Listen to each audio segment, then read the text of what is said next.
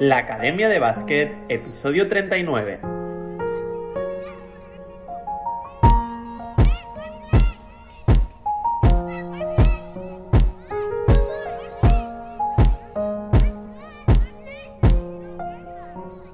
Muy buenos días a todo el mundo, bienvenidos al episodio 39 de la Academia de Básquet, el podcast en el que aprendemos baloncesto y es que cada día hablamos de conceptos, ideas y novedades de cómo mejorar tus habilidades, tus movimientos, tu inteligencia en la pista, analizamos jugadores, jugadoras y hacemos un montón de cosas más. Todo esto para que lleves tu juego al nivel más alto. Pero esto no se queda aquí y es que me puedes enviar tus propuestas para hablar de nuevos temas o hacerme preguntas para contestarlas en el preguntas y respuestas que hacemos el último martes de cada mes.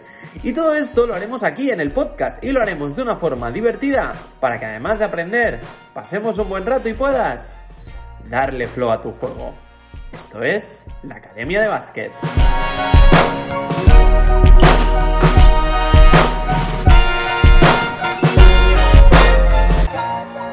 Hoy episodio 39 del martes 21 de septiembre de 2021. Programa que vamos a dedicar a los que les pitan técnicas cada 2x3. Y es que hay cada uno que es bastante pesado. Todo el rato ahí protestando, que si gesto, que si... Oye, ¿hasta cuando es evidente que no tienen razón la quieren tener? Es verdad que ahora mismo una técnica parece que ya no tiene importancia, porque total, cambia la norma y es un tiro libre y después el balón lo sigue teniendo quien lo tenía, aunque sea el equipo que le han pitado la técnica. Yo estos cambios de normas, la verdad es que no los entiendo, porque después se llenan la boca de los valores del juego limpio y esta norma, que yo creo que nadie se quejaba de cuando te pitaban una técnica, pues oye, eran dos tiros y banda para el mismo equipo. Oye, veías que se penalizaba esa acción que no era deportiva y que se tenía que sancionar, pues ahora no. En vez de mantenerla igual, que yo la mantendría igual, o endurecerla, que no hacía falta, se le quita importancia y así yo creo que se favorece a este tipo de jugadores, pues oye, que son más pesados, más protestones. Yo no entiendo este cambio de normas, pero bueno, si eres de estos que te caen técnicas cada dos por tres, intenta aflojar el ritmo este año. y si lo es algún compañero, amigo o amiga tuyo, pásale el podcast porque le diré, Cállate ya y dedícate a jugar. Así que el programa de hoy va para todos vosotros. Y es que hoy tenemos un programa diferente, pero muy interesante. Vamos a hablar de cuáles son las palabras que necesitas saber en inglés para baloncesto. En concreto, hoy te voy a enseñar diferentes tipos de bloqueos indirectos que hay porque está muy de moda y es muy bueno que lo aprendas para tu formación y porque tanto si eres jugador o entrenador, te permitirá entender muchas cosas si quieres irte al extranjero a jugar o simplemente escuchar los tiempos muertos que dan por la tele. Y es que cada vez más se utilizan palabras en inglés por el hecho de que hay más conocimiento, hay más jugadores extranjeros y es el idioma global. Y porque también mola más. y os las voy a enseñar. Pero antes, si tu pasión es el baloncesto y quieres progresar como jugador, DarioCoach.com te da todo lo que necesitas para llevar tu juego a su nivel más alto. Aprende, mejora y consolida tu juego con DarioCoach.com y verás cómo conseguirás ganar este partido. Muy bien, y es que hoy tenemos un programa curioso pero que creo que va a servir de bastante ayuda. Muchas veces cuando vemos partidos por la tele escuchamos palabras y expresiones en inglés que utilizan tanto jugadores y jugadoras como entrenadores y entrenadoras que a veces no entendemos bien. Todo es un proceso, ¿eh? Y en el programa de hoy te voy a enseñar los nombres que reciben diferentes tipos de bloqueos indirectos en inglés y estos no deben faltar en tu diccionario de baloncesto. Y a lo mejor me diréis, esto es postureo, porque parece que en inglés así como que queda más guay. Vale, bien, pues sí, es cierto. Es un poco postureo. Y mola más. Es que mola más como queda. Pero también es verdad que para gente, por ejemplo, yo que hablo castellano o catalán con mis jugadores, el hecho de utilizar palabras en inglés son puntos de anclaje del aprendizaje. ¿A qué me refiero con esto? Me explico. Yo antes era profe, era docente. Y una de las cosas importantes que hay cuando eres docente es que tienes que tener en cuenta que cuando enseñas algo, tienes que encontrar algo que impacte en el alumno para que esto sirva de pista y que él se pueda acordar de lo que había aprendido. Sería como poner una notita con una palabra para acordarte de que tienes que hacer algo. Bien, pues las palabras de anclaje sirven para esto. Y el hecho de cambiar el idioma o poner nombres extraños o divertidos a algo ayuda a que los alumnos se acuerden de este concepto. ¿O será que no os acordáis del esternoclido mastoideo?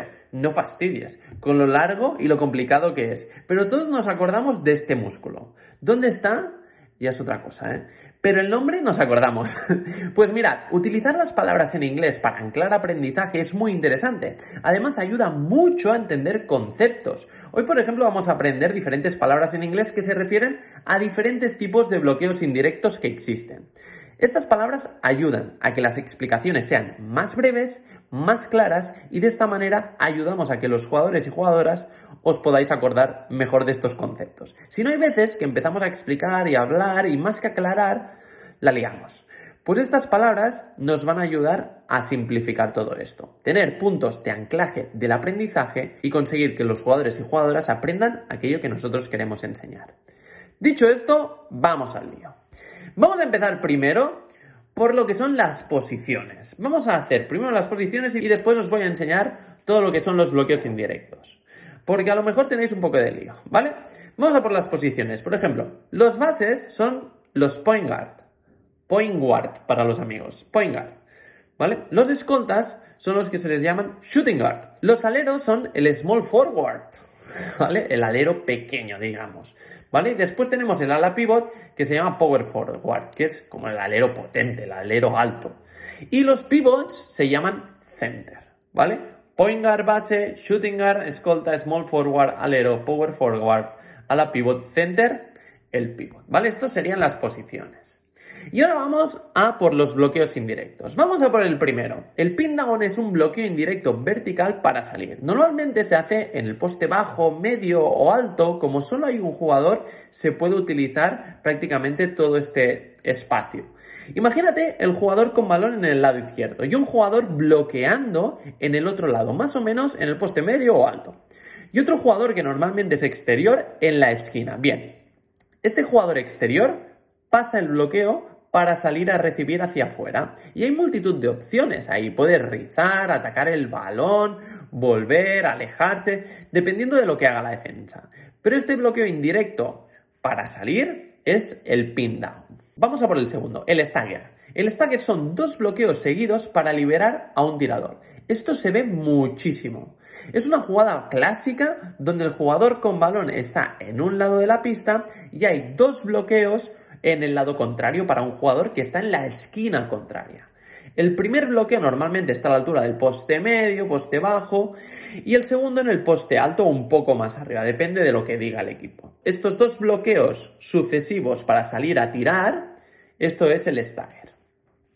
El tercero es el back screen. El back screen es el bloqueo por la espalda o lo que conocemos como bloqueo ciego. Cuando un jugador está en la posición central, por ejemplo en la línea de 3, sin balón y viene un bloqueador a bloquear a su defensa por la espalda, justo como a su nuca, para que vaya hacia el aro. Esto es el back screen. El siguiente bloqueo es el bloqueo UCLA. UCLA Cat. Similar al back screen, pero no es tan a la espalda. Se puede salir por ambos lados y el objetivo es más que un bloqueo, a lo mejor es un corte ayudado por un semibloqueo, digamos. El objetivo es hacer un corte limpio a la zona y es un bloqueo de abajo arriba que normalmente el bloqueo lo hace un grande a un pequeño para que el pequeño intente coger algo de ventaja y pueda conseguir algún balón en este corte. Vamos, es un corte del exterior ayudado por un bloqueo o un toque del jugador interior. Vamos al siguiente, que es el cross screen. Es un bloqueo horizontal para ir de lado a lado. Normalmente este bloqueo se hace entre interiores o de un pequeño a un grande. Este es el típico, por ejemplo, donde el balón está en un lado y el grande está en el poste bajo en el lado contrario, en el otro lado de la zona. Y un pequeño le va a hacer un bloqueo horizontal para que vaya a recibir al poste bajo del mismo lado de donde está el balón. Este bloqueo horizontal es el cross screen.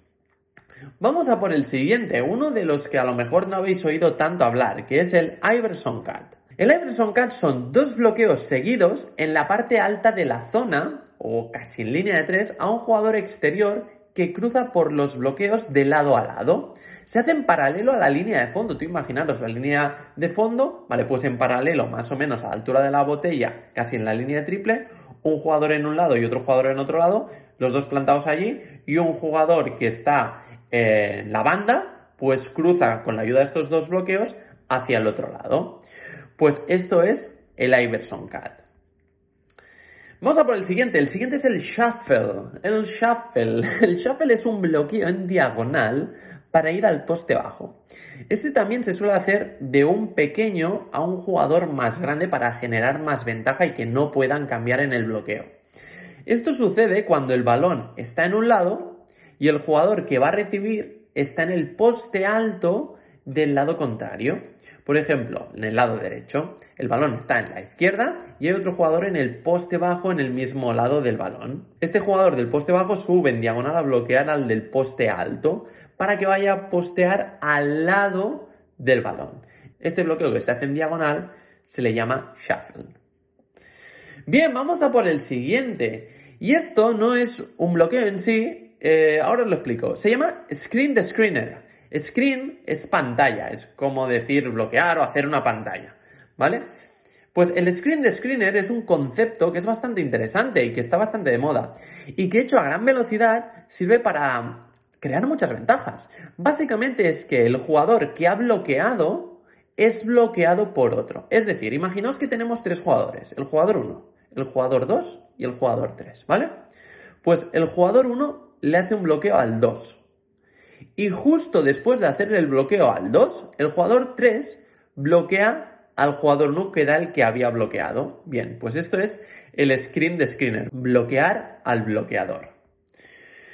Muy bien, vamos a por el siguiente, que es el elevator screen. Oye, a lo mejor te los tienes que ir apuntando, ¿eh?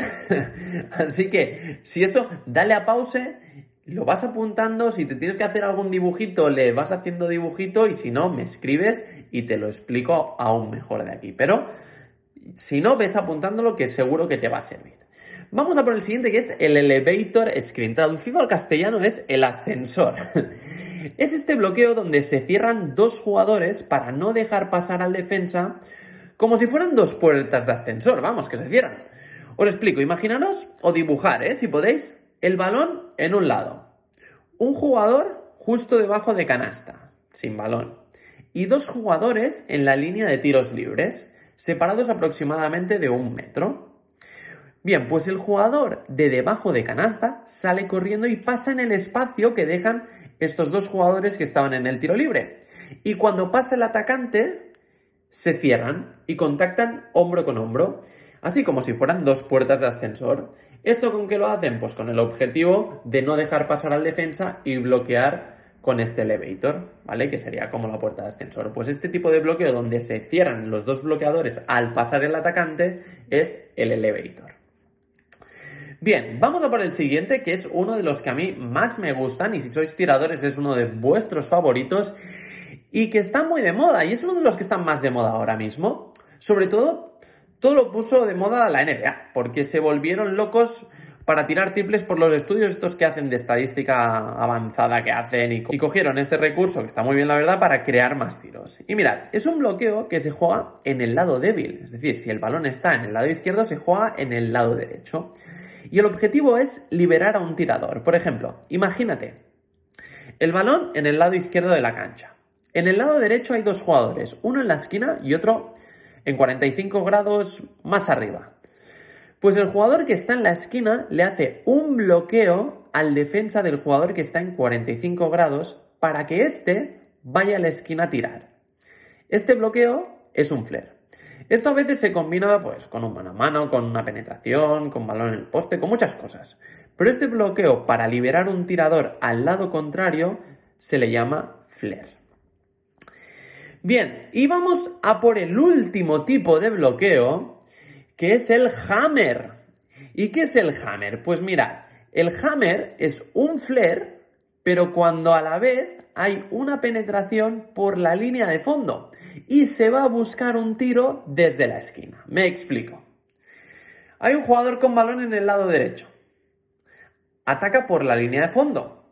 Al mismo tiempo, un jugador que está en la esquina sube a bloquear por la espalda al jugador que está más arriba, en 45 grados aproximadamente o más arriba, para que vaya hacia esa esquina.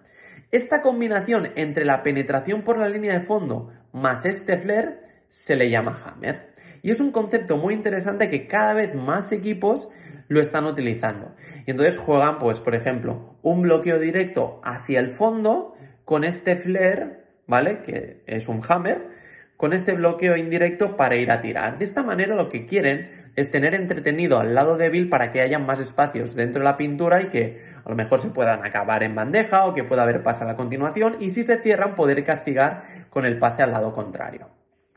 Además, esto se puede hacer, pues ya os digo, con bloqueos indirectos, con bloqueos directos, con mano a mano. Se puede combinar de muchas maneras, pero cuando el balón va por esta línea de fondo y hay este bloqueo de la esquina hacia el jugador que está un poquito más arriba para que él vaya a la esquina, pues esto es el hammer. Muy bien, pues hasta aquí llegamos.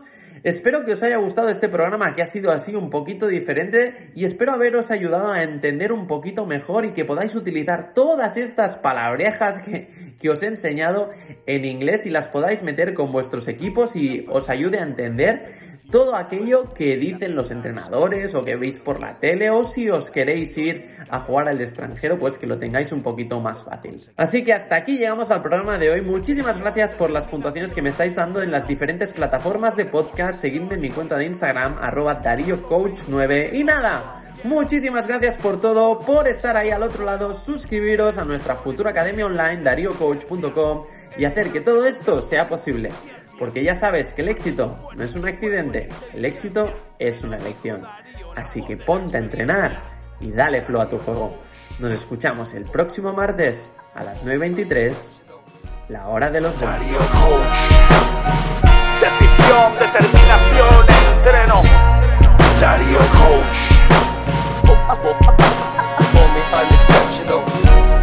Darío Coach. 10 segundos de